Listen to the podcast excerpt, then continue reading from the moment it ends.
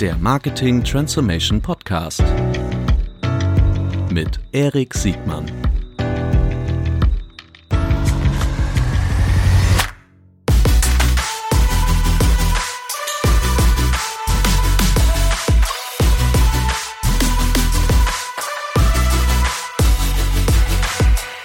Herzlich willkommen zum Marketing Transformation Podcast, die letzte Folge im Jahr 2019. Heute mit Sepita aus München. Herzlich willkommen, Sepita. Dankeschön. Ich freue mich sehr, dass du da bist. Du bist äh, ein Vertreter der Jetzt äh, bist du in der Beratung slash der äh, im Agenturbusiness äh, unterwegs. Ähm, davor warst du aber bei sehr, sehr schlauen Advertisern, zum Beispiel bei der, bei der Scout-Gruppe. Genau. Stell dich vielleicht am besten selbst mal kurz vor und dann steigen wir in unsere Themen ein. Sehr gerne. Ähm, ja, erstmal vielen Dank, dass ich hier sein darf. Ist eine Ehre. Ähm, ja, ich habe bei Scout, bei, angefangen habe ich bei Truck Scout und habe das gesamte Online-Marketing quasi für dieses kleine Vertical ähm, ge gesteuert und geleitet. Bin dann halt zu Autoscout und dann zu Job Scout und habe da das Online-Marketing-Team geleitet. Und irgendwann kam dann dieser ganze Telekom ähm, Hessel rein und da haben wir uns gedacht, das ist mir ein bisschen, das ist ein bisschen zu langsam geworden. In welcher Phase warst du da? Das war, das war 2009 mhm. und ja, die Telekom ist jetzt nicht für Schnelligkeit quasi ähm, bekannt und dann haben wir gedacht, komm, wir machen jetzt mal ein bisschen Affiliate Marketing, machen eigene Projekte hoch, ähm, spannende Projekte, wo wir einfach ähm, Webseiten hochziehen, aber auch SEO for Equity, Digital Marketing for Equity, sowas haben wir dann gemacht. Und wir wollten auf keinen Fall eine Agentur werden. Mhm. Also deine Gründer, deine Mitgründer. Genau, und, ja. Mhm. Wir haben gesagt, Agenturen braucht kein Mensch. Ich habe früher als Scouty auch immer mhm. gesagt, man braucht keine Agenturen, weil mhm. da muss man immer dazu sagen, das ist 2006, 2007 gewesen, 2008. Ja. Da waren die viele Agenturen nicht auf der Höhe mhm. und konnten quasi gar nicht diese Schnelligkeit oder diese, diese, diese Kompetenz mitbringen, die wir halt als Scout benötigt haben. Scout hat sich ja immer als Vorreiter gesehen im Digitalmarketing. Das war auch der Grund, weswegen ich zwingend zu Scout wollte. Mhm. Beim Genau, und ähm, beim, Einstellungsstopp, äh, beim, beim Einstellungsgespräch habe ich noch gesagt, mir ist egal, was ihr mir zahlt, ich will unbedingt zu euch, was mhm. nicht so cle clever war. Mhm. München, dann, München dann doch sehr teuer ist. Ja. Ähm, Genau, und nachdem ich dann halt mich selbstständig gemacht habe, 2009, haben wir halt ein bisschen Agentur gemacht und die Agentur ist leider durch die Decke gegangen, mhm. weil viele, ähm, viele einfach Interesse an der Agentur hatten. Und ähm, 2017 sind wir dann halt in die Syzygy migriert worden. Mhm. Ähm, und ähm, auch freiwillig, aus freiwilligen Stücken. Mhm. Und genau, das, das ist so mein Hauptjob mhm. ein Agenturleiter. Und ähm, der zweite Job, den ich noch sehr, sehr gerne mache, ich würde es Hobby bezeichnen, ist halt ähm, Hochschuldozent. Ich bin ähm, am, äh, an der FH oder Hochschule München, mhm. äh, Informatik- und Mathematiklehrstuhl, ähm, bin ich Dozent für digitales Marketing und an der äh, FH Würzburg, also auch Hochschule, Hochschule Würzburg, Informatik und Wirtschaftsinformatik Lehrstuhl und da bin ich für Content Marketing ähm, als Dozent tätig.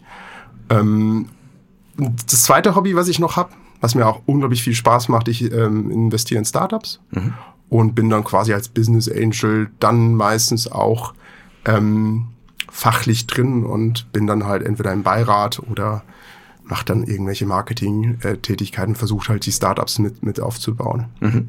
Wir haben uns für heute so drei Themenfelder äh, vorgenommen. Das eine ist das Thema, äh, über das du ja schon äh, viel gesprochen hast und auch geschrieben hast, das Thema, was mich auch sehr stark interessiert, In-Housing versus Outsourcing, die Rolle von Agenturen und, und Beratern. Mhm. Ähm, die Frage, wie eigentlich äh, bewertet, gemessen und incentiviert wird bei äh, Advertisern, glaube ich, auch ein wahnsinnig spannendes Thema, wo man viel viel äh, richtig machen kann, aber wo auch immer noch sehr viel falsch gemacht wird.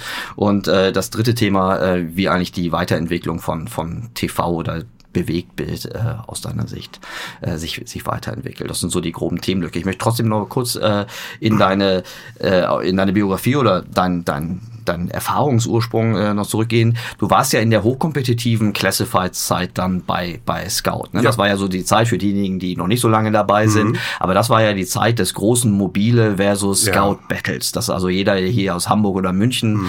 Äh, Classifieds war ja damals der richtig heiße Scheiß. Äh, neben Vergleichern und Plattformen, die dann nachgekommen sind, waren Classifieds ja die Wachstumsunternehmen, die äh, Marktanteile gewonnen haben. Damals ging es ja noch Marktanteile, die früher im Print waren, kann man sich gar nicht mehr vorstellen. Mhm. Ähm, und äh, zwei große Player, die die einen glaube ich eBay gebackt, die anderen genau. Telekom gebackt ja. äh, und äh, die haben sich ja nicht das Schwarze unter den Fingernägeln gegönnt. Das heißt, aus meiner Sicht haben mhm. die auch sehr früh angefangen, äh, sehr effiziente Marketing-Engines zu bauen und genau. die effizient äh, wachstumsgetrennt zu machen. Äh, anders, was meine Unterstellung eure euer Hauptgesellschafter äh, erst viel viel später gelernt hat, äh, ja. äh, das zu tun. Äh, lebst du heute noch von dieser Erfahrung, weil du bist ja danach Unternehmer mhm. geworden ähm, mit eigenem Geld. Das konditioniert ja auch ganz gut, ja. mit eigenem Geld äh, zu arbeiten. Ähm, äh, inwiefern hat sich das geprägt für dein Wissen und dann ja. vielleicht auch dein Netzwerk? Das ist wirklich ein sehr, sehr guter Punkt, weil das hat eigentlich alles ähm, ermöglicht alles. Oh. Ja, wir haben ein bisschen hier die Flaschen weggeräumt. Nee, ich bin noch da. ähm, ähm, nee, tatsächlich äh, ist das eine sehr gute Frage, weil ich habe bei, bei Scout habe ich alles gelernt. Weil ja. wir hatten Roundtables zu jedem Thema. Wir hatten ja. Roundtable zum Affiliate Marketing, zum SEO, mhm. zur SEA, zum Kooperationsmanagement, mhm. zum Analytics. Mhm. Und wir hatten auch ein Roundtable mit, mit ganz krassen Online-Marketern, die halt Online-Marketing-Chefs wie der Thomas Eichenberg von, mhm. von meinem Auto, der Geschäftsführer, von dem ich auch viel gelernt habe wir haben unglaublich, wir haben Pascal van Tour, Nils Dörie, mhm. Markus Tandler war mein Vorgänger bei JobScout, da bin ich in seine SEO-Fußstapfen rein und musste mhm. dann halt quasi ähm, das irgendwie äh, füllen, diese, mhm. diese, diese ganze Lehre, die dann nach ihm kam. Und du hast nur diese Urgesteine gehabt und du hast, das hieß dann immer, hey, das war dein Vorgänger und jetzt musst du gucken, dass du das gut machst und ähm, ich habe unglaublich viel gelernt durch diese Roundtables mhm. und es kam ja dann immer 20 SEOs, die Immo-Scout-SEOs kamen, die Autoscout-SEOs, die damals noch ähm, ähm, ähm, Finance Scout, Travel Scout und Co., die kamen alle dazu und dann hast du da sich hingesetzt und hast überlegt, äh, irgendwann haben wir die Telekom Scouts, äh, die Telekoms noch mit in die Roundtables geholt. Ähm, das war schon toll äh, mhm. so viel ähm, zu erfahren. Was, wie gesagt, was dann immer schwierig ist, wenn du dann gegen eBay mhm ähm, ich würde jetzt mal sagen, Pure Digital Player mhm. ankämpfst und dann kommt eine Telekom mit den ganzen Strukturen rein, die sie so haben, mit BANF, also Bestellanforderungen mhm. über SAP und Co. Und das verlangsamt mal jetzt mal so, so, so ein Digital Pure Player und dann, das war mir dann halt auch zu viel. Ja, ich glaube, das sieht man ja oft, dass Talente in dem Moment, wo ein großer äh, Trägerer Gesellschafter reinkommt, äh, dann eher dann auch weggehen. Die Migration ist ja dann relativ schnell dabei. Und du bist zu so 2009, als ihr äh, Catbird Seed äh, gegründet habt, das mhm. war ja schon die Phase, wo die Suchmaschine jetzt nicht mehr im, im Autopiloten-Modus gewachsen ist. Äh, da war der Markt ja schon hochkompetitiv. Das mhm. war die Zeit, ne? Salando im ersten Jahr, äh, das ist ja im Grunde so eine Art äh, Kehrtwende gewesen hm. zwischen den, den Unternehmen, die noch in den frühen 2000ern mehr oder weniger fast von alleine gewachsen sind. Äh, ab 2008, 2009 ist ja der Markt deutlich äh, auch schwieriger geworden. Es, ein zwei- oder dreistelliges Wachstum war keine Selbstverständlichkeit hm. mehr. Ähm, und ihr habt euch dann als, als Beratungs- oder als Agenturkonzept äh, dem Markt angeboten? Ja, es war ja das Krisenjahr 2009, wo wir gegründet mhm. haben. Ähm, eigentlich haben wir ja immer nur gesagt, wir machen nur Beratung, Agentur als Side-Effekt mhm. und haben gesagt, komm, das ist einfach nur ein Spaß, damit wir am Puls der Zeit bleiben. Und unser Kerngeschäft ist das Affiliating, beziehungsweise eigene Projekte aufzubauen. Ja, wir haben Reithosen verkauft, also Reithosen ohne Mittelnaht, mit einem Patent und Co., was aber völlig gescheitert ist. Wir haben mit My Best Brands gearbeitet. Mhm. Ähm, das war, das war eher erfolgreich. Mhm. Ähm, weil äh, letztendlich da konnten wir halt auch Mehrwert bringen. Mhm. Wir haben ein paar Projekte halt völlig gegen die Wand gefahren. Möchte ich jetzt aber nicht mehr drüber sprechen. Ja. Aber ihr habt Erfahrungen gemacht, ne? Ja, viele E-Commerce-Erfahrungen. Wir haben dann halt mhm. äh, spüren müssen, dass äh, ein Riesenunterschied zwischen äh, Online-Marketing und E-Commerce ist. Ja? Also wir, ja. wir als Online-Marketing-Experten sind da rausgegangen und haben eigene Projekte aufgesetzt im E-Commerce-Bereich und haben erstmal gesehen, dass das, dass das eigentlich nur ein Bruchteil äh, im E-Commerce ist. Mhm. Und dass wir, dass das nicht ausreicht, um, um äh, Projekte richtig hoch zu, äh, zu skalieren.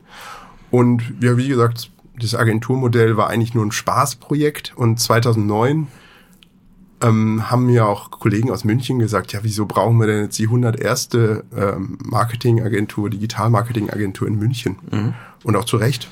Das war ja auch die Zeit, wo fast, also Digital-Marketing-Agenturen oder damals haben wir noch Performance-Marketing-Agenturen gesagt, die sind ja in den 2000ern mehr oder weniger alle vom Markt verschwunden, weil sie von größeren Strukturen äh, geschluckt wurden, mhm. gekauft wurden. Ne? Und ihr seid äh, so spät gegründet, dass die anderen schon weg waren. Ne? Also genau. denkst, die, hier eine Quizma zum Beispiel waren, waren glaube ich mit die ersten. Dann sind halt viele mhm. äh, oder Explido zum Beispiel, ich weiß gar nicht, wann die über den Ladentisch gegangen sind, die Augsburger.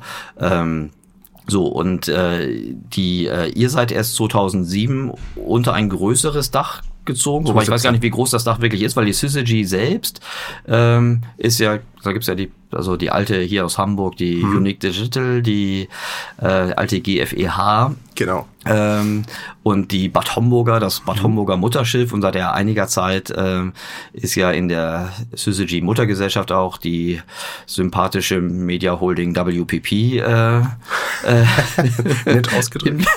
investiert, hm. die ja auch, sagen wir mal, wenn man jetzt den Börsenkurs äh, irgendwie Glauben schenken mag, äh, dass das ein Indikator für Performance ist, ja ist auch nicht gerade, sagen wir mal, da ist ja ja auch nicht alles nur Sonnenschein mhm. jetzt gerade. Ne? Wie, wie war das für dich die letzten zwei Jahre? Ich glaube, die ganzen Netzwerke sind äh, im, in, in der Börse runtergegangen. Mhm. Also das war jetzt nicht nur WPP, sondern da tun sich gerade auch alle schwer, weil ich glaube, ihre alten Mediaagentur, Geschäftsmodelle, die bröckeln alle ein bisschen, mhm. zu Recht. Ähm, und deswegen sind einfach nicht mehr solche äh, Renditemöglichkeiten zu erzielen und deswegen mhm. geht einfach logischerweise die Aktie runter. Ähm, muss man sagen, schon die Rendite kam ja früher auch nicht aus dem Digitalen oder weniger aus dem Digitalen, sondern sehr stark aus dem analogen Geschäft. Ne? Genau, Media, analog mhm. ist immer, mhm. äh, Kreation war immer ein schönes Beigeschäft mhm. und sehr häufig kamen die, die großen Renditen halt aus dem Mediageschäft. Mhm. Ähm, ähm, Syzygy ist eigentlich viel, viel mehr, sondern wir haben äh, noch in Bad Homburg äh, neben Bad Homburg ist noch die Stadt Frankfurt. Da haben wir noch ähm, ganz viele Kreative sitzen beziehungsweise mhm. Content-Experten, die halt äh, langfristige Marketingkampagnen, äh, Maßnahmen durchführen, Taktiken durchführen. Dann haben wir noch in London und äh, New York auch noch Performance-Leute sitzen. Wir haben in, in Warschau haben wir noch ähm, Kreative sitzen und mhm. ähm, Developer. Mhm. Und dann haben wir noch äh, zwei Schmuckstücke. Einmal mit den Difference haben wir ähm, äh, ja, Unternehmensberater, aber mhm. Richtung Purpose und mhm. Positionierung. Mhm. Also wirklich coole Leute. Mhm. Ähm, auch eine Akquisition der letzten zwei Jahre. Auch eine Akquisition. Ne? Mhm. Äh, und dann haben wir noch die U-Seeds. Ähm, USeeds äh, ist eine UX-Beratung, sitzen auch in Berlin. Ich glaube, 60, 70 Leute sitzen mhm. da. Das sind halt Qualprofis. Mhm. Ja? Also selten so, so angenehme Leute, mit denen wir zusammenarbeiten. Die tun, packen wir natürlich auch auf unsere Kunden drauf mhm. und arbeiten sehr. Wir machen dann zum Teil Quant mhm. oder sie selber machen Quant und mhm. ähm, das muss man vielleicht noch mal kurz erklären. Ähm, Ach, Qual und Quant. Quant und Qual. Ja, also, ähm, die, äh, also die, die, aber erklärst du, die einen das qualitative Marketing, den anderen das, das stark genau. messbare quantitative, ja, genau. eher mediagetriebene Marketing.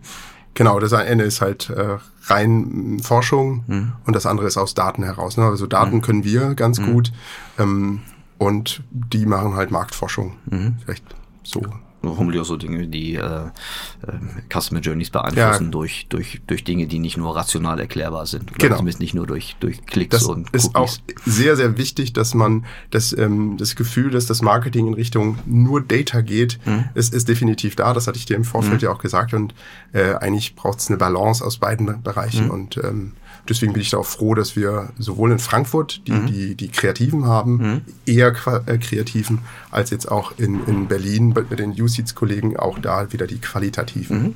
Das Thema werden wir bestimmt gleich nochmal schneiden, wenn wir über die upper funneligen Maßnahmen wie zum Beispiel TV und Bewegtbild äh, zu sprechen können, oder überhaupt über, ja. über, über die Bedeutung von Content Marketing vielleicht.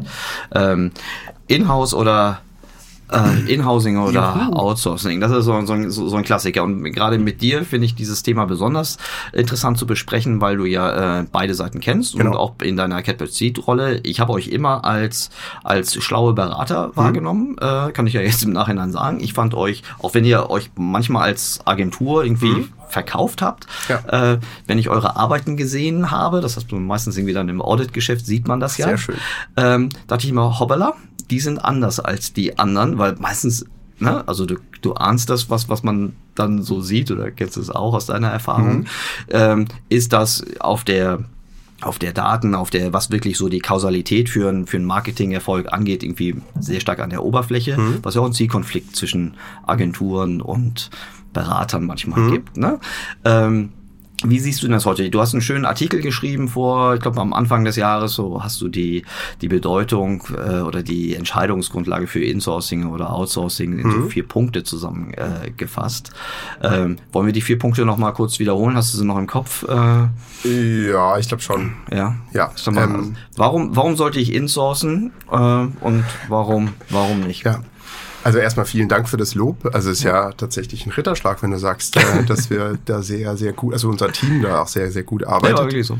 Ähm, ja, und vielleicht nochmal dazu, was ist der Unterschied zwischen Beratung und einer Agentur? Eine Beratung mhm. ähm, ist ja eher auf der Strategie, äh, mhm. strategischen Ebene, das heißt, ganz am Anfang im Prozess Datenaggregierung, mhm. eine Strategie ausrufen mhm. und eine Agentur äh, wird diese Strategien übernehmen und Taktiken aufsetzen. Mhm. Das ist und ist dann quasi der Umsetzer. Das ist ja, ich sage jetzt mal definitorisch diese mhm. Abgrenzung mhm. zwischen diesen beiden Bereichen. Das wird immer schwieriger. Mhm. Ne, wenn ich eine DMP ähm, irgendwie audite, dann mhm. will ich die auch umsetzen direkt. Mhm. Ne, und das können wir. Mhm. Das machen wir auch. Mhm. Wir können nicht, wir können nicht sagen, wir, wir können dir jetzt da nicht helfen bei der DMP-Auswahl, sondern wir gehen rein, auditen das und mhm. sagen, okay, folgende DMP passt eher zu dir mhm. und dann äh, setzen wir das mit um. Mhm. Ja, und ähm, das will auch der Kunde. Der Kunde will dann nicht sagen, okay, das mache ich jetzt mit der Accenture mhm.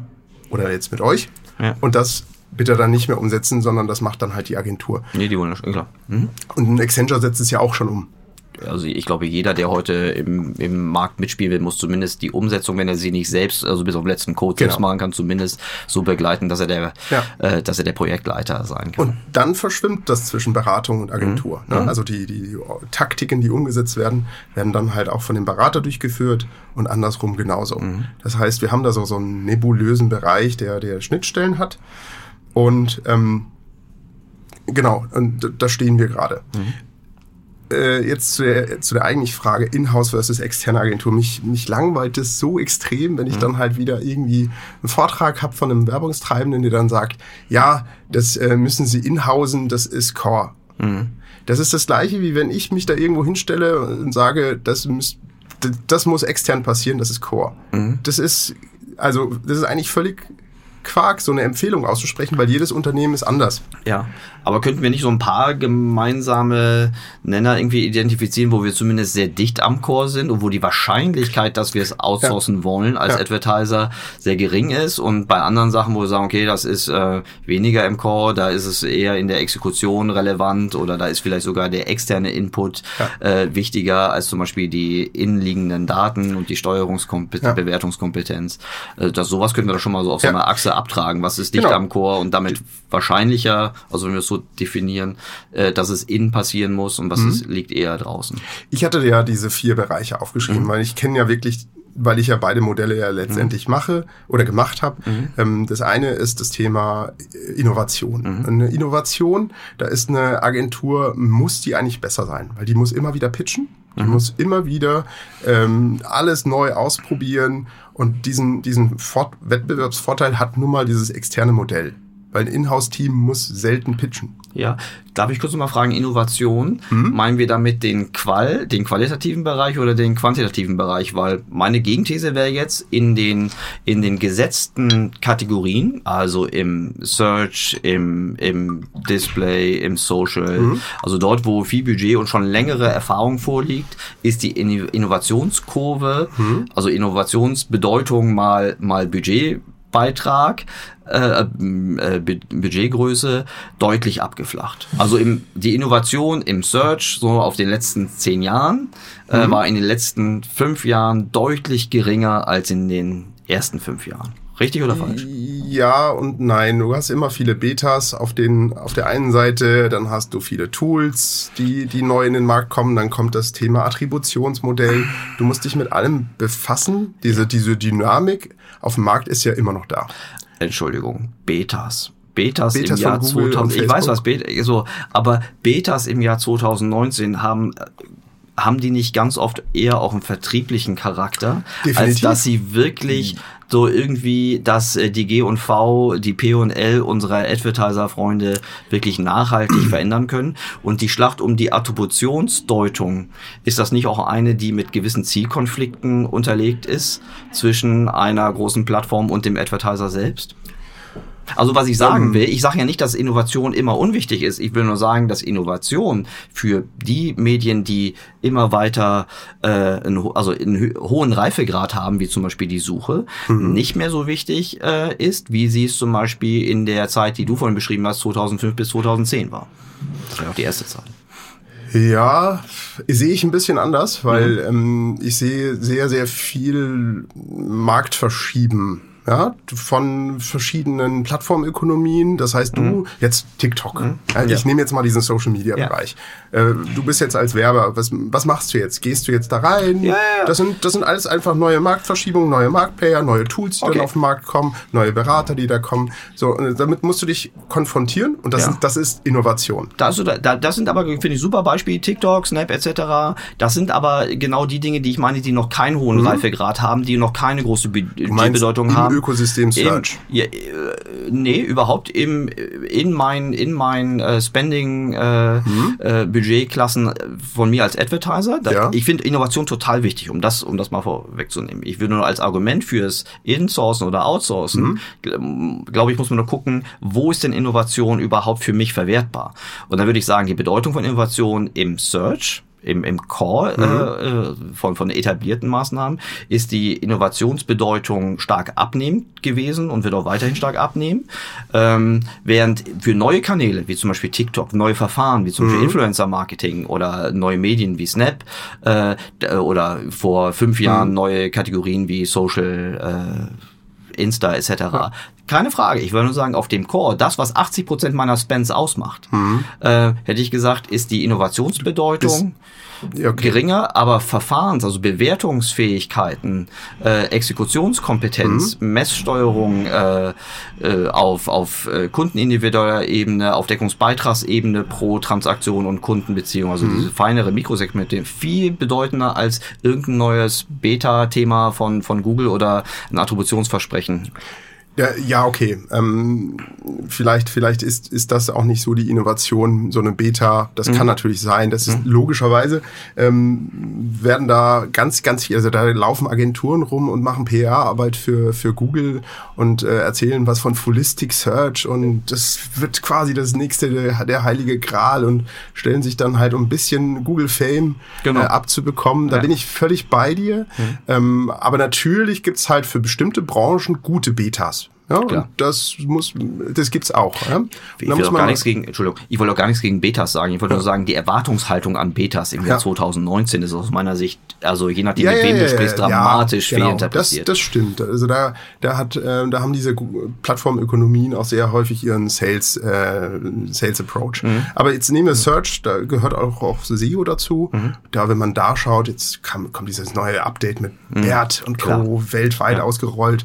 So, und da brauche ich natürlich Inhouse-Leute, die dann dafür brennen. Und da gibt's tolle Inhouse-Lösungen, die sagen, okay, geil, Inhouse-Kompetenz, mhm. äh, Innovationskompetenz mhm. habe ich da und ich will unbedingt wissen, was dieses neue Update kann.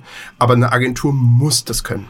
Richtig. Ja? Mhm. Und weil, weil der, die Agentur geht dann raus und wenn die nicht weiß, was, was dieses BERT-Update ist, mhm. dann steht die halt ja. doof da. Ja? ja? Deswegen muss die das können. Und der Inhauser muss es nicht zwingend.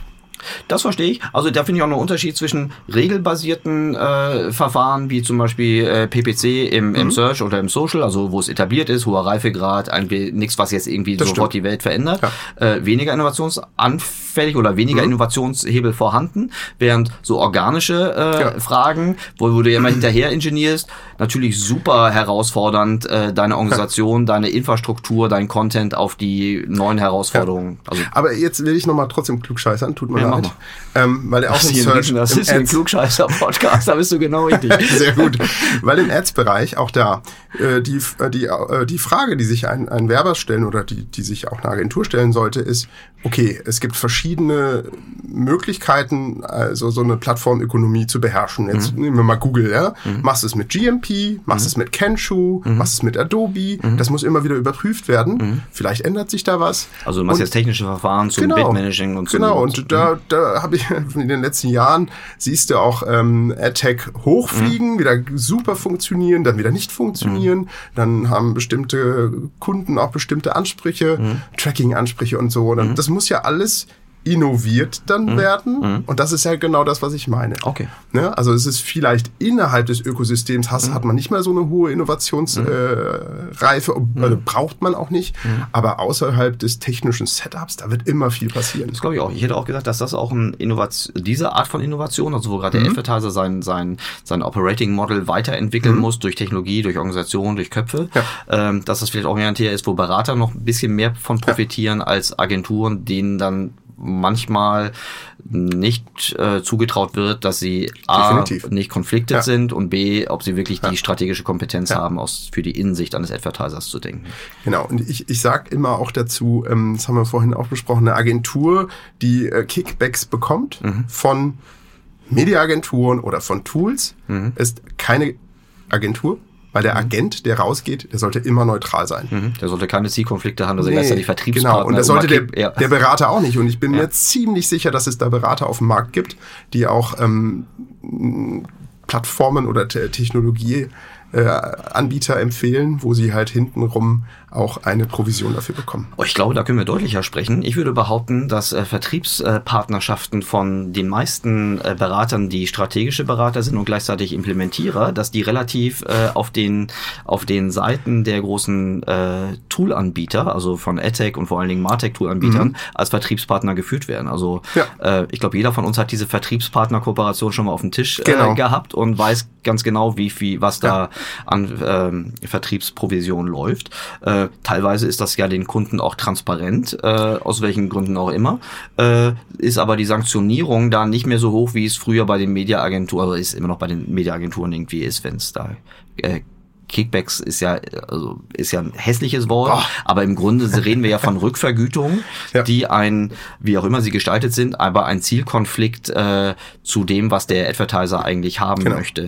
Deswegen, deswegen sind wir immer agnostisch. Wir werden auch immer agnostisch bleiben, Mhm. weil wir, wenn, wenn der Kunde kommt, dann müssen wir uns überlegen, Mhm. was ist das für eine, nehmen wir wieder als Beispiel der DMP. Wenn ich von einem der DMPs einen höheren, ähm, eine Mhm. Rückvergütung bekomme, ähm, als bei dem anderen, dann bin ich ja nicht mehr neutral. Mhm. Ja. Mhm. Und deswegen versuche ich das in unserer Organisation immer zu verbannen, Mhm. äh, dass wir äh, diese Rückvergütung einfach immer, immer, Mhm. wenn wir sie bekommen, geben wir das dem Kunden weiter.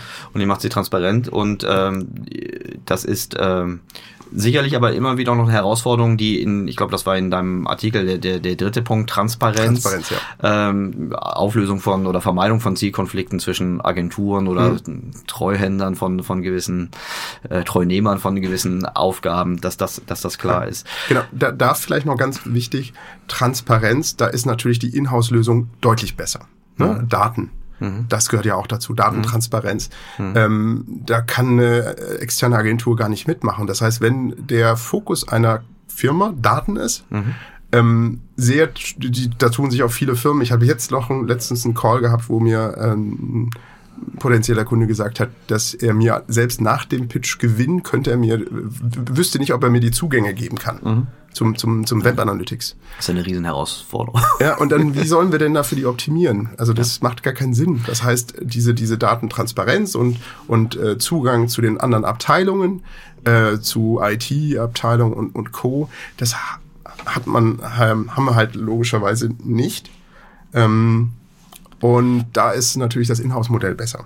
wobei die, äh, ich glaube, ich habe da einen Transparenzpunkt, aber auch in beide Richtungen verstanden. Ne? Also zum einen muss mhm. natürlich der Advertiser, wenn er, wenn er so einen Partner hat, äh, ihn, ihn enablen, wie man so schön sagt, äh, damit er auf den richtigen Daten Steuerung äh, vornehmen kann.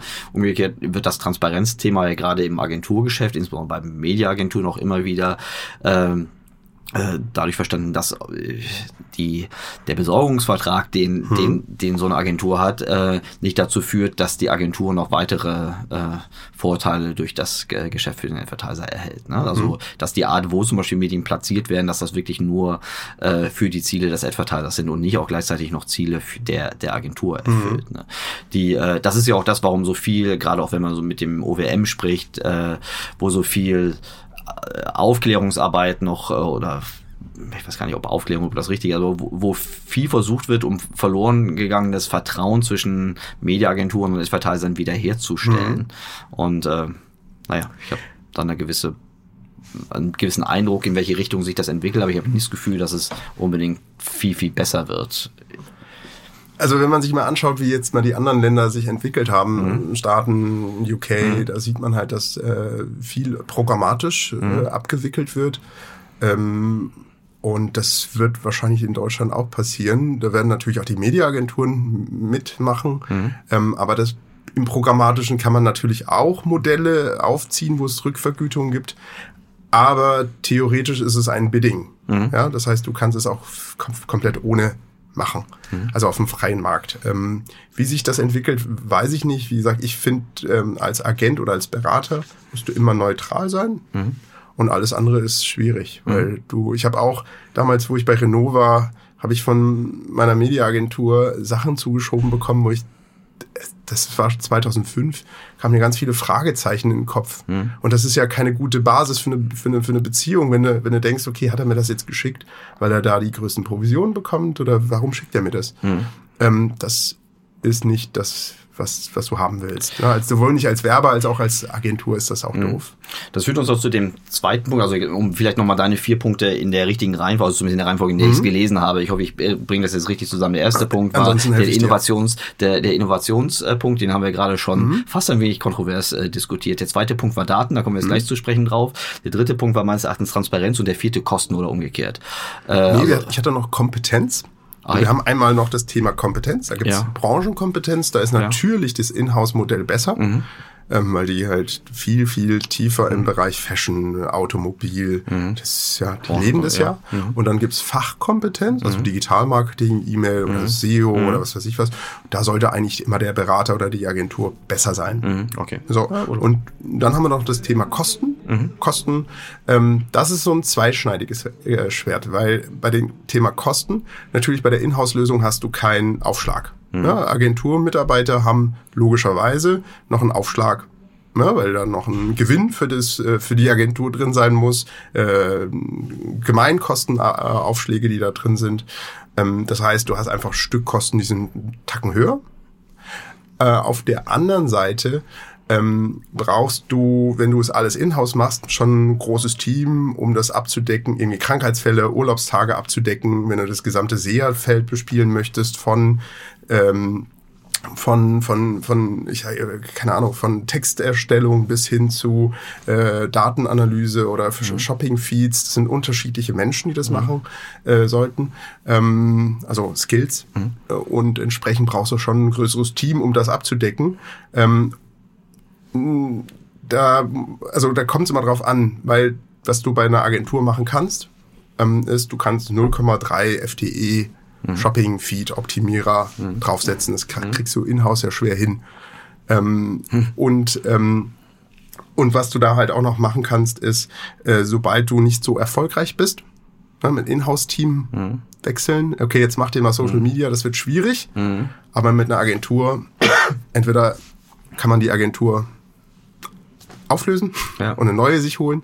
Oder auch innerhalb der Agentur, wenn die groß genug ist, sagen, okay, mhm. ähm, brauchen jetzt kein SEA mehr, sondern mhm. jetzt wollen wir XY mhm. machen mit euch. Mhm. Also okay. diese Flexibilität, die äh, in der Kostenstruktur hat man halt nicht, wenn man es selber macht. Mhm, okay. Die, ähm, ich beobachte auch immer seltener, dass Insourcing ähm, Initiativen mit Kosten äh, gerechtfertigt werden. Das ist äh, aus meiner mhm. Sicht ein total falscher Ratgeber, weil die Komplexität für Steuerung mhm. im Digitalen, die, die steigt und damit auch die Kosten. Und äh, wir wollen in der Regel bessere Menschen haben, mhm. die bei Wachstum äh, Budget immer effizienter äh, äh, ausgeben, statt äh, Automaten, die es mhm. äh, äh, zu generisch machen können. Die, äh, die Arbeit aber mit Advertiser proprietären Daten, äh, die ist ja komplex, weil es auch teilweise Daten sind, die jetzt nicht Marketing originär sind, mhm. die sind nicht Media, die sind, es gibt auch mediarelevante Daten, aber viele der Daten sind ja sozusagen im, im Rückgrat des mhm. Advertisers äh, verwandt, also Bewegungsdaten, Conversion-Daten, äh, kundenrelevanten, alles was im weitesten Sinne First-Party-Data mhm. plus CRM, also Transaktionsdaten, die am Kunden hängen oder am, am Kundenwert oder einem Kundensegment äh, drin hängen. Mhm. Ist das nicht etwas, äh, was, wo ein, ein wie auch immer gearteter Dienstleister, also da würde ich selbst auch Berater mit anschließen, die sich dann mittelfristig da auch äh, nicht mehr weiter einbringen können, wenn sie einmal die Systeme erstellt haben, einmal die Spielregeln gemeinsam mit dem Advertiser festgelegt haben, wo dann der, der, der kompetitiv wachsende Advertiser das mit eigenen Ressourcen, mit eigenen Kompetenzen dann beherrschen muss und erst dann in den Rändern, also in der Exekution, auf der Kanalebene dann externe Partner reinnehmen kann? Oh, das ist auch wieder so eine philosophische Frage. Ich hab, die habe ich mhm. mir auch gestellt, ähm, auch damals als, mhm. als Scouty. Wenn das ein unglaublich wichtiges ähm, Feld ist, mhm. mache ich dann selber mhm. oder hole ich mir externe rein? Mhm. Und das ist keine Ahnung. Also kommt mhm. immer auf, auf, dich an. Wir nehmen jetzt mal den Flo Florian Heinemann. Ja. Ähm, der jetzt mit Project A ist ein VC mhm. mit einer kompletten Inhouse-Exekutiven für Digitalmarketing. Mhm. Ne? Ich würde mal sagen, von allen VCs in Deutschland gibt es nicht viele, die das selber machen. Ja. Ja, das ist wahrscheinlich irgendwie zwei Prozent der VCs deutschlandweit machen die Exekutive im Inhouse selber. Macht mhm. er es gut? Ich würde sagen, ja. Also mhm. das, was ich jetzt gesehen habe und gehört habe, ich kenne ihn mhm. ja auch, mhm. ähm, macht er super. Mhm. Er hat aber auch die Kompetenzen selber, bei sich selber im das Kopf stimmt. und kann das orchestrieren an seine Leute und kriegt es sehr, sehr gut hin. Ja, da würde ich sagen, perfektes Matching das Inhousing, Inhouse zu machen. Ähm, ich kenne aber auch ganz viele erfolgreiche VCs, die das auslagern. Also ich glaube, der, der, der, der Unterschied ja hier ist, dass äh, Project A natürlich als Operational VC, wie sie mhm. sich positionieren, natürlich auch diese Kompetenz äh, als, als Geburtshilfe, die haben ja immer noch ja. diesen, diesen Inkubator, ja. dieses Inkubator-Gen immer noch so ein bisschen drin, auch wenn sie da ja. schon längst rausgewachsen sind. Ähm, aber ich glaube, die meisten VCs, also auch mittlerweile viele PEs, sagen ja auch schon relativ öffentlich, dass sie nur noch in Cases investieren, in dem die Inhouse-Kompetenz für Kundengewinnungs- und Kundenbindungsprozesse zum überwiegenden Maß äh, beim, beim Unternehmen selbst verankert sind. Oder anders gesagt, wie viel Agent, mhm. wie viel Pure Play, also wirklich schnell wachsende Pure Plays mhm. kennen wir denn noch, die eine hohe Media-Agentur-Abhängigkeit haben? Also ich meine jetzt so, ne, die klassischen ja. Beispiele, Salando müssen wir jetzt gar nicht mehr nehmen, aber eine About You versus eine Otto, mhm. ähm, die ganzen äh, Subscription-Modelle, äh, also die Spotifys dieser Welt, die mhm. HelloFreshs dieser Welt, die Booking.coms dieser Welt, die Netflix dieser Welt, ähm, die arbeiten doch auf der Quant-Ebene fast, also dem, mhm. was ich sehe, was ich äh, höre und erlebe, arbeiten die doch auf der Quantwelt fast exklusiv mit eigenen Ressourcen. Auf der Quantwelt. Ja, es kommt immer drauf an. Also das, die Frage ist ja immer Make or Buy. Ne? Mhm. Machst mhm. du selbst oder, mhm. oder kaufst du es ein? Und ich, das ist ja genau das, was ich sagen möchte. Wenn du es selber machen möchtest und kannst, mhm. dann und das zu zu sehr effizienten Preisen und mhm. äh, sehr äh, effektivem Output, mhm. dann ist es doch logisch, das selber zu machen. Ja, also das hast ist, total recht. Da hat ja, auch nicht jeder Advertiser genau, die Möglichkeit, ne, wenn wir Joghurthersteller ja. in, im Allgäu sind, dann hast du ja. vermutlich auch nicht die Möglichkeit oder macht es vielleicht auch gar nicht so viel Sinn, weil es nicht so. Genau, das, mhm. also das dein Core-Business als Joghurthersteller ist eben nicht, nicht ähm, Datenanalyse, sondern wahrscheinlich Joghurts zu produzieren mhm. und das Produkt toll darzustellen. Das heißt, du könntest deinen gesamten Fokus deiner Mannschaft in Joghurt rein investieren mhm. oder halt auch ähm, in Marketing. Ich glaube, da gibt es kein richtig und falsch, mhm. sondern du musst es halt gucken, was kannst du selbst machen und ich bin da immer ganz entspannt. Also mir ist das, mir ist das Humpe. Hauptsache, du machst es geil. Und make or buy. Ich mhm. kann mir einen Schnitzel selber machen, geil. Mhm. mhm. Und YouTube-Tutorials mir anschauen, mhm. saugeiles Schnitzel machen. Ich mhm. kann es auch irgendwo kaufen gehen. Mhm. Und auch da ähm, ist immer die Make-or-Buy-Entscheidung. Und deswegen, ich sehe das nicht so, also für mich ist auch eine Agentur wie, wie Make. Die mhm. muss dann halt direkt dran gezapft werden. Die muss, das ist der Partner des, des Lebens und wie eigene Mitarbeiter müssen die geführt werden. Ja, das finde ich einen sehr guten Punkt. Ich glaube auch die neueren Agenturmodelle ähm, ver, verläuft ja auch immer mehr die Grenze zwischen Beratung und Agentur. Mhm. Damit ändert sich auch die Vergütungsregeln, wenn ja immer mehr Managed Service oder Time and Material Modelle äh, angesetzt genau. im, im Verhältnis zu den alten Prozent vom Media Spend Modellen, genau. die natürlich sagen wir mal, ihre Probleme mit sich bringen. Mhm. Äh, Stichwort Interessenskonflikte. Äh, ich glaube, da dreht sich viel und klar, wenn man sie dann so eng führt, führt wie eigene Ressourcen. Äh, es gibt ja auch sehr, sehr viele Freelancer. Es gibt jetzt neue Agenturmodelle, die sind im Grunde besser strukturierte äh, Freelancer-Netzwerke mhm. und die haben ja auch, äh, also die gewinnen ja auch Marktanteile, genau. äh, dass man da sehen kann. Da wird sicherlich noch viel, ähm, da werden wir sicher auch noch viele Innovationen und neue, neue Geschäftsmodelle Auch, auch in dem Bereich wird viel innoviert. Ja. Die, ähm, unser nächster Punkt, ähm, messen, steuern, bewerten und die interne Incentivierung innerhalb eines Advertisers. Ein super spannendes mhm. Feld. Erzähl mal, was, was, was beobachtest du äh, in dieser Kette zwischen äh, Incentivierungskonflikten oder Potenzialen und dem, ja. was eigentlich richtiges, also im Sinne meines Unternehmens, richtiges Messen und Steuern angeht?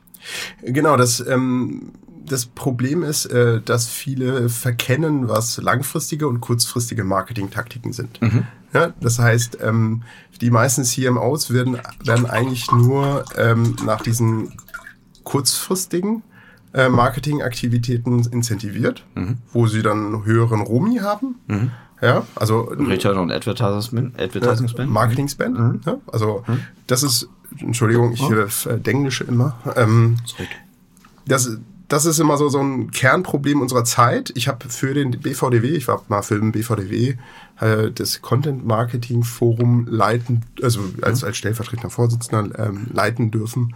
Und da habe ich den KPI Finder entwickelt. Mhm. KPI Finder-Finder.com. Mhm weil es mich sehr gelangweilt hat, dass viele ähm, Werbungstreibende einfach gesagt haben, dass sie ihre Contents nicht bewerten. Mhm. Also die messen es nicht. Mhm. Sie bauen Contents mhm. auf die Webseite und messen es nicht. 60 mhm. Prozent waren es. Mhm. Habe ich gesagt, komm, da müssen wir das, da müssen wir denen helfen. Ne? Mhm. Haben einen KPI-Finder entwickelt. Ähm, andere haben dann irgendwelche 25-seitigen Pamphlete aufgezogen. Habe ich aber dann nicht gemacht, weil ich gesagt habe, okay, das ist ein dynamischer, also mit dem, mit dem, mit einem Team beim BVDW haben wir uns hingesetzt, über sechs Monate gedauert und haben KPI-Finder aufgebaut, der eigentlich dynamisch quasi sich immer äh, weiterentwickeln sollte. Ich hoffe, das wird der BVDW, äh, seitdem ich weg bin, äh, weitermachen, fortführen. Ähm, und, und auch da haben wir festgestellt, dass, also wenn man es unterteilt in Branding, Interaction und Conversion, ja, das sind so diese drei. Bereiche im, im Marketing, äh, da haben wir halt gesehen, dass der Fokus von vielen, vielen Marketern dann in dieser Conversion-Ecke ist. Mhm. CPA, mhm. CPC. Das heißt, vor 30 Jahren war Marketing ein Cost-Center. Mhm. Klar, weil ja, so einfach, ich spende. Mhm. Weiß aber nicht wohin. Mhm. Dann wurde aus dem Marketing ähm, ein Performance-Marketing ein Profit Center. Mhm. Und dann war es sehr nah am Sales. Okay, wie viel mhm. Versicherung kannst du mir Leads holen? Und mhm. dann wurde es einfach nur noch das. Und wenn man jetzt in der Branche hört, dann packt man sich an den Kopf. Da sagt dann halt ein richtig guter Werber, sagt dann, wir machen jetzt nur noch, wir machen jetzt wieder nur noch Brand. Mhm. Und dann sagt ein anderer eine Woche später, wir machen jetzt nur noch Performance. Ja. Das ist wie wenn du beim Fußball sagst, ich spiele jetzt nur noch eine Halbzeit. Oder ich spiele nur noch Abwehr oder nur noch Sturm. Ja, oder ja. so, ja. Es ist, ist einfach ähm, das, eine Zehnerkette. Ja. Das, das, das, ist, das ärgert mich, weil ähm, du brauchst beides. Ja, mhm. und das Kreative, das brauchen wir weiterhin im Marketing. Mhm. Das Neue, das Neue schaffen wollen.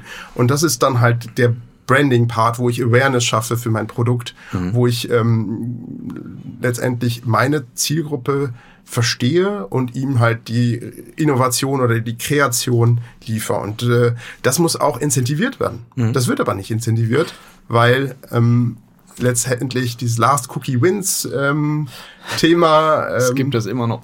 Das gibt's immer noch. Ähm, ja. dass du wirst dann halt immer hinten hinten auf die letzte Attributions ähm, KPIs oder ähm, Indikatoren mhm. äh, bewertet und das ist halt völlig falsch und da sollten wir schleunigst wieder weg und wir sollten auch aufhören über wir machen jetzt nur noch äh, Brand oder wir machen nur noch Performance, sondern man muss beides in einem, in einem symbiotischen Feld und man sollte auch nicht die Interaktion vergessen über Social, Social Media. Ja, also du hast Branding, du hast ähm, du hast logischerweise die Aktivierung über Search, über alles äh, Gutschein, whatever, was du als irgendwie als auch hast. Und du hast natürlich auch die ganze Interaktion. Aber da verstehe ich total. Und ich glaube, dass, dass der gute alte äh, Kaufentscheidungstrichter ähm, ist ja hat ja gerade fast eine Renaissance. Ne? Man kann sich streiten, ob irgendwie das Flywheel nicht den, also für die Plattform nicht den Kaufentscheidungstrichter äh, ersetzen könnte, aber für die meisten Geschäftsmodelle, die irgendwie Waren, Dienstleistungen, Abonnements irgendwie verkaufen, die haben das doch sowas wie äh, Bedarfsweckung und Bedarfsdeckung äh, in ihren in, in ihrer Kette, mal ganz vereinfacht gesagt.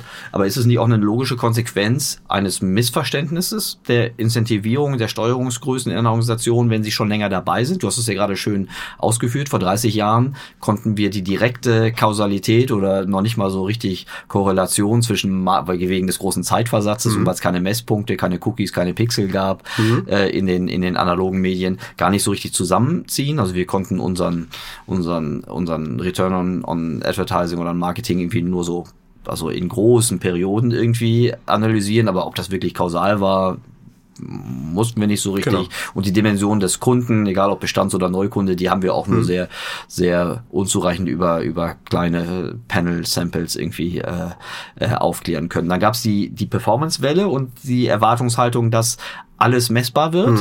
Und dann ist uns gewahr geworden, so ab 2010, dass wir so eine Art Sättigungsfalle im unteren Lower Funnel haben. Ne? Das ist die ganze Migration aus der, die eh schon da Nachfrage, die uns ins Netz reingeschwappt ist, die haben wir ja als Marketeers. Äh, ich bin da auch nicht ganz unschuldig. Ja. Äh, ich habe davon auch profitiert. Die haben wir als Digital-Marketeers ja gerne genommen. Ja. Wenngleich wir wussten, dass die Bedarfsweckung irgendjemand andere, jemand anderes für uns in anderen Zeiten äh, oder in anderen Bereichen äh, übernommen hat. Ne? Also wir haben vorhin im Vorgespräch über die Telekommunikation gesprochen, ne? wie damals, wie da schon äh, Fehlattribution gelaufen ist über, Wahnsinn. über Cookie-Spamming äh, und äh, Dinge, die sehr wahrscheinlich zwar so aussehen, als ob der letzte Kontakt mit einem digitalen Werbemedium stattgefunden hat, aber über die überhaupt nicht kausal waren zu dem, zu dem wirklich, zur wirklichen Werbewirkung. So, jetzt wissen wir im Jahr 2019, dass wir sowas wie eine Sättigungsfalle haben.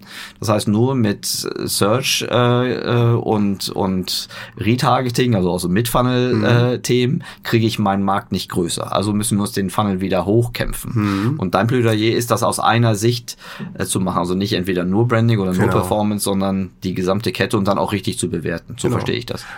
Genau, als du hast, wir haben ganz am Anfang über Autoscout und Mobile gesprochen. Ähm, das ähm, eigentlich genau die, die richtige Diskussion. Vor zehn Jahren war das so oder vor 15 Jahren war das so. Du musstest einfach nur Landingpage bauen. Ne? Und das ähm, Activation. Ja. Das hat völlig ausgereicht, weil du Produkt, hast, ne, ja. du hast ein Duopol gehabt und in diesem Duopol, da konntest du da als Kunde sagen, okay, gehst du dahin oder dahin, Mhm. Immo-Scout. Ja, nehme sogar Zalando. Ja. Das ist einfach da, durch, durch deren Branding irgendwann mal so gesetzt gewesen, dass einfach Activation passiert. Aber ohne das Branding würde Zalando das nicht schaffen. Weil es war schon die Zeit, wo, wo du dann Branding machen musstest. Immo-Scout hatte gar kein Branding nötig. Das war dann die, dadurch, dass sie halt Pionier waren auf dem Markt, waren sie einfach gesetzt. Ne? Das heißt, in einem monopolistischen oder in einem in einem Oligopol, da kannst du dir vielleicht noch äh, erlauben, dass du dir einen Fokus auf, ähm, auf, auf Performance äh, oder, oder jetzt nur auf Aktivierung setzt, aber in einem ähm, Polypol ähm, kannst du das völlig, also auch Oligopols, da ist es auch schon so, dass du, dass du Branding machen musst. Ja, und ähm, kreatives Branding, Menschen, die, die sticken, ja, die dann halt, die du immer wieder bespielst. Und das äh, vermisse ich auch bei einigen Marketern. Da werden viele Datenanalysten eingestellt, was, was, was ich gut finde, was ich super finde. Ähm, aber die Konsequenz ist doch das Wichtige. Ich muss mit diesen Daten meinen Konsumenten komplett verstehen. Ich muss alle Touchpoints verstehen, um dann für ihm die, die in, in, in dieser User Journey, also für die Light Buyer, für die Heavy Buyer oder für die Leute, die am Anfang des Funnels sind oder ganz zum Schluss des Funnels sind, einfach die richtigen äh, Ansprachen zu finden. Ja? Und da habe ich früher, vor 40 Jahren war es halt TV. Da sind auch viele Werber mit groß geworden. Ja. Ja, einfach TV, okay, äh, wir haben ein neues Produkt. TV, Radio, Print. Und das ist ja eben nicht mehr. Warum? Das ist ja offensichtlich nicht mehr. Und selbst wenn es also im Hier und Jetzt noch funktionieren würde, manchmal funktioniert das ja noch, ist ja die Zukunftsaussicht für die nächsten fünf bis zehn Jahren äh, sehr gering, dass diese bestehenden, dass dieses alte Playbook aus, aus äh, TV, Print, Radio irgendwie noch genauso gut funktioniert wie in der Gegenwart oder gar in der Vergangenheit. Dennoch stellen wir doch beide immer wieder fest, das haben wir im Vorgespräch äh, schon ähm, angerissen, dass das Advertiser sehr, sehr unterschiedlich ähm, aufgreifen. So, und das ist doch die spannende Frage. Es geht ja hier auch um das Thema Transformation von Marketingmodellen. Was, was die, was die Gemeinsamkeiten sind derjenigen, die diese Modelle ähm, besser umsetzen, also die richtige Incentivierung und das, was du sagst, kurzfristige äh, Incentivierung und langfristige Incentivierung richtig machen, versus diejenigen, die an ihren Playbooks der 20er, der, der, der letzten 20 Jahre irgendwie äh, festhalten und sich dann nach und nach in die Bedeutungslosigkeit verabschieden oder gar in die Pleite. Ähm, was machen die erfolgreichen Advertiser da besser, deiner Beobachtung nach? Ähm, also was ich meinen Studenten immer mitgebe, ist Neugier. Du musst neugierig sein und ähm, einfach die Nase überall reinhalten in alles, was neu ist. Und ähm, das machen die besseren Advertiser tatsächlich, dass sie immer schauen, okay, was, was, was gibt's denn da auf dem Markt? Und was, ähm, ich habe ein Brot-Butter-Geschäft, das kann vielleicht TV sein, ja. Ähm, aber was gibt's denn da gerade Neues, ja? Und da, da wird dieser Markt wird natürlich auch disruptiert. Ne? Ich habe jetzt einen Vortrag gehalten auf der Play Summit von Azine. Ähm, ja, dieser dieser dieser TV oder die, nicht TV, sondern Bewegtbildmarkt, der wird völlig disruptiert gerade. Ja, also wir hatten früher halt dieses lineare TV. Ähm, jetzt schießen so die Mediatheken und die Connected TVs ähm, aus dem Boden als als kleiner kleine Gegenwehrmaßnahme.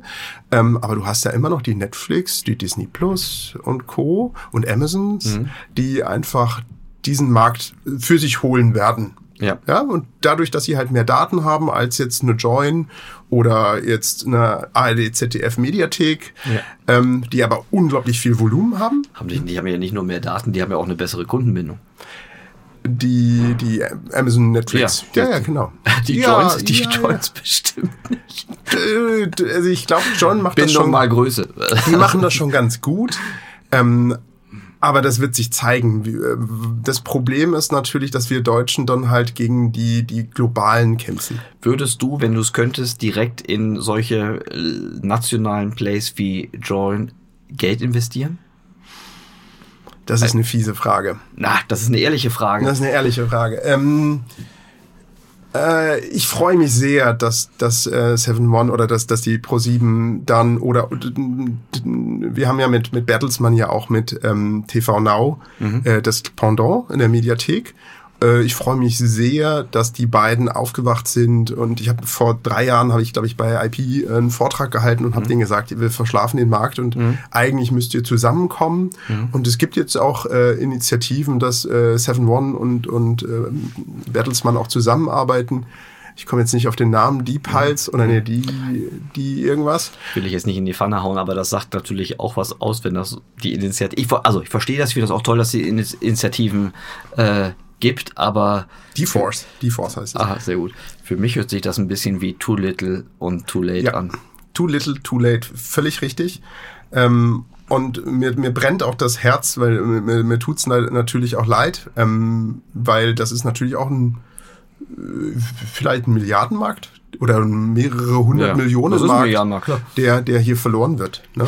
Den verlieren wir nicht nur nicht an die äh, Subscription-based Models, Ja. ähm, aber an die Transaction-based Models. Ne? Das heißt, wenn du jetzt, äh, wenn Amazon jetzt auch die TV-Rechte gekauft hat für, ähm, für Champions Fußball, League, ja. für Champions League, natürlich haben sie alle Daten. Ne? Die haben, die, du hast jetzt letztens wieder bei Amazon irgendwas gekauft, ja, und dann schaust du dir das Champions League-Spiel an und der Werber kann sagen, okay, ähm, du hast jetzt letztens irgendwas für deine Tochter gekauft und hier hast du folgendes Produkt. Ja. Und das kann Join nicht. Das kann auch kein, kein Zusammenschluss mit, mit, mit, äh, ProSieben, äh, mit, mit Bertelsmann. Das werden wir, und das kann auch nicht eine Mediathek, weil wir diese Daten nicht haben. Daten auf der einen Seite, Login und Ja, eine Menge, um das zu finanzieren. Das ist halt auch schön, ne? wenn ich eine Subscription Base, wie Mhm. im Fall von Netflix oder äh, Amazon Prime haben, eine Subscription Base, wo ich, äh, egal Genau. ob ich es quersubventioniere oder Ja. nicht, aber wo ich ein, eine dreistellige Millionenanzahl an Subscribern Ja. äh, weltweit habe, wenn nicht sogar bald irgendwie mal eine Milliarde Subscriber, Mhm. äh, ähm, dann kann ich mir natürlich contentmäßig eine ganze Menge leisten. Genau. Also Oscars sind da nicht mehr das Problem. Und du, man muss ja auch sagen, die machen es ja auch gar nicht so schlecht, weil sie auch regionalen Content, also nationale Mhm. Produktion, auch so gut äh, auf der kreativen Seite äh, mit mit äh, richtigen Mhm. mit Scorsese ähm, äh, produzieren, dass die alten Studios wirklich blass aussehen. Und dann sind Ja. natürlich die privaten und auch die öffentlich-rechtlichen schon fast Also ein bisschen wir, bemitleidungs- wir haben auch schon ein paar. Originals jetzt ähm, auf die Beine gebracht, wir, wir Deutschen. Ähm, müssen, wie gesagt, ich drück uns einfach die Daumen. Ich Mhm. bin da ähm, trotzdem noch sehr positiv, dass wir es irgendwie noch hinbekommen, dass wir da auch nicht weggeschwemmt werden, wie in allen anderen Bereichen. Wir haben ja, glaube ich, irgendwie mit Xing den einzigen, der sich noch ähm, hält. Wir sitzen ja sogar in Hamburg. Ja. Das ist der einzige, der sich noch äh, im Social Media Markt noch irgendwie hält, hält gegen LinkedIn. Aber das ist auch meiner Meinung nach eine Frage der Zeit. Ja. Ähm, was, äh, wie gesagt, ich, hab, ich würde mich da freuen, wenn wir das irgendwie schaffen, da nicht, nicht überrollt zu werden. Ich glaube, eine eine Nischenplatzierung ist bestimmt in beiden Märkten möglich, aber ich stimme dir total zu. Es sieht nicht gut aus, was die globale Perspektive angeht. Aber wir müssen ja zum Glück nicht die Probleme der großen Publisher äh, dieser Welt lösen, sondern wir denken ja viel für den Advertiser. Aber aus der Advertiser-Sicht ist natürlich schon die Herausforderung, dass ähm, das werbefinanzierte, äh, die werbefinanzierte Reichweite äh, immer kleiner wird, weil der, der Konsument äh, die immer mehr, also der kaufkräftige Konsument, ähm, immer mehr mehr oder weniger Subscription-finanzierte statt werbefinanzierte äh, Medien guckt. Und dann ist ja auch die Prognose, dass diese, wenn es werbliche Kommunikation auf diesem Subscription Basis gibt, dass die erstens viel geringer sein wird und dass sie sehr wahrscheinlich versteigert wird und Ja. nicht über Bulk Deals äh, ausgekehrt wird. Am Anfang wird es Bulk Deals Genau. geben, danach wird es Versteigerung geben. Das Muster kennen wir ja schon. Genau, das, das wird sich jetzt zeigen. Netflix hat ja einen Test gefahren und hat da ge geguckt, wie, wie die Zielgruppe auf Werbung reagiert. Äh, zwischen den Serien, also Ja. bei den Binge-Watchern, also eigentlich bei der Zielgruppe, wo du es nicht machen solltest, äh, die sind natürlich völlig eskaliert. ähm, es- jetzt äh, Rakuten TV kommt auf den Markt, die Exklusivrechte auf Barcelona haben. Sky Plus kommt jetzt. Wenn die jetzt zum Beispiel anfangen, auch in dem Subscription Mode ähm, Werbung zuzulassen, wir hatten den Aufschrei damals ja auch bei Premiere oder Sky war's, ähm, wo die dann halt angefangen haben mit Werbung und irgendwann sagt der sagt die Zielgruppe eh passt und ähm, Amazon ja auch das gleiche, wenn die in diese Richtung gehen. Also für den Werber wird sich da was auftun. Es kann auch sogar sein, dass die Mediatheken sich dafür öffnen. Ähm, who knows? Also das ist ein junger Markt, der da gerade sich entwickelt. Und äh, für den Werber wird es immer Platz geben, sich zu positionieren. Und wenn, ich habe äh, bei meinem Vortrag, ich habe sogar von Samsung mir eine Genehmigung äh, geben lassen müssen, ähm, für den Vortrag leider nur, aber ich sage es hier trotzdem. Äh. Also. ähm, du kannst natürlich auf Samsung auch Branded Worlds bauen. Ne? Und das macht Audi zum Beispiel sehr erfolgreich, indem sie Branded Worlds bauen. Und da kann Samsung quasi als Pro äh, kann Audi als Produzent, Content-Produzent, ähm, alles zu ihren, zu alles, was sie selber produzieren möchten, publizieren möchten, einfach machen. Das ist wie Owned Content letztendlich auf Samsung. Und Samsung zum Beispiel hat äh, als, als Ma Marktführer für, für Hardware weltweit mit LG zusammen, die teilen sich diesen Markt, ähm, mass, also die werden 2020 kommen. Ne? Ja. Die werden, das ist nämlich der, der Gatekeeper, selbst für ein Amazon, ja. ja, weil sie die Displays beherrschen. Das heißt, auch für die Werber, da zu schauen, okay, äh, wo positioniere ich mich denn? Wer, wer ermöglicht mir das? Und was du ja auch machen kannst, Instagram TV, YouTube, ja, Ja. auch da. Da könntest du tolle Formate rausbringen. Du musst nicht immer Ads machen. Und viele missverstehen auch irgendwelche Display-Werbung und sagen, das ist Brand. Ja. Das ist nicht zwingend Brand, eine Display-Werbung. Display-Werbung kann auch letztendlich äh, äh, Aktivierung sein. Aktivierung sein für Ja. jemand im Mittelfunnel oder im ja, Funnel, klar. wh- whatever. Es kann Ja. auch beides sein, ja? Dass, du- dass du deine Brand einfach emotional vorstellst, Mhm. äh, weinendes Kind, whatever, der dann halt sagt, bitte buch mich. Die in Engagement, Aktivierung. Genau, das kann, ja. kann irgendwie vermischen. Ähm, und was aber viel spannender ist, äh, als, als Werber zu gucken, dass ich das kombiniere. Mhm. Dass ich ein eigenes YouTube, äh, wir haben das jetzt äh, von der Suzuki bei Mazda gemacht, Mazda TV, ähm, haben wir eigene Contents erstellt, ähm, 500.000 Views ähm, erzeugen wir quasi. Und ich glaube sogar, die verlängern das noch nicht mal. Mhm. Also die machen keine Ads noch drauf. Mhm. Das könnte man sogar noch machen. Mhm. Das machen die Kollegen aus Frankfurt. Da gibt's vermutlich auch, also ich glaube, in dem Bereich wird es noch viel Innovationen geben. Ich glaube auch viele Innovationen, die dem den äh, Plattformen äh, mehr hilft, also weil sie dann programmatische Modelle haben werden. Äh, ich weiß nicht, ob die Hardwarehersteller sich auf einer zehn Jahre Perspektive gegen die Plattform durchsetzen können. Das, ach, ich glaube, das ist der Drops ist gelutscht. Äh, aber na egal, das ist nicht an. Ja gut, Samsung hat jetzt Bixby. Ähm, Bixby ist Schrott. Ich war das letzte Mal außer außer bei Apple, dass sich ein Hardwarehersteller in die Nähe einer einer Plattform bewegt hat. Hilft mir gerade noch. Da hast du recht, aber ich glaube tatsächlich, weil ich auch gutes, gute, äh, ich ein paar Leute bei Samsung kenne. Mhm. Ich glaube denen sogar die Story, die tun sich noch mhm. ein bisschen schwer, da mhm. rauszugehen, aber mhm. so wie ich es verstanden habe, wollen sie da jetzt auch sich öffnen. Genauso mhm. wie in Apple mhm. sich zum Teil öffnet. Ja, Apple ist ja auch noch sehr verschlossen.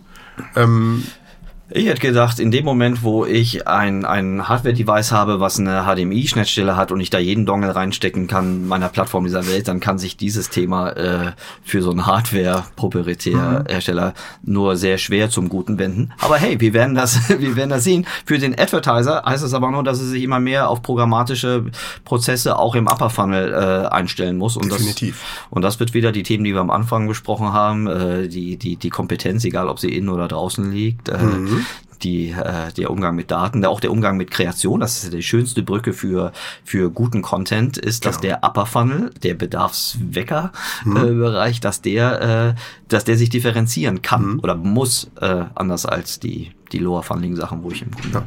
nur noch äh, sehr, sehr harte Daten kommunizieren kann. Meine, äh, super spannend. Ich, äh, ich bin gespannt, wie das weitergeht. Gerade im, im Bewegtbild, was ihr da äh, beobachtet, das äh, sollten wir auf jeden Fall äh, zu gegebenen Zeitpunkten wie fortsetzen. Äh, Sag mir bitte abschließend, äh, ich weiß, dass du durch deine Dozententätigkeit an der Hochschule München äh, natürlich mit vielen äh, intelligenten Menschen und äh, Lehrenden und Lernenden äh, in, in, in Kontakt stehst. Aber wie hältst du darüber hinaus dein, dein Wissen frisch? Also ich werde ja mal gefragt, wie lange machst du noch Agentur und willst mhm. du nicht raus? Mhm.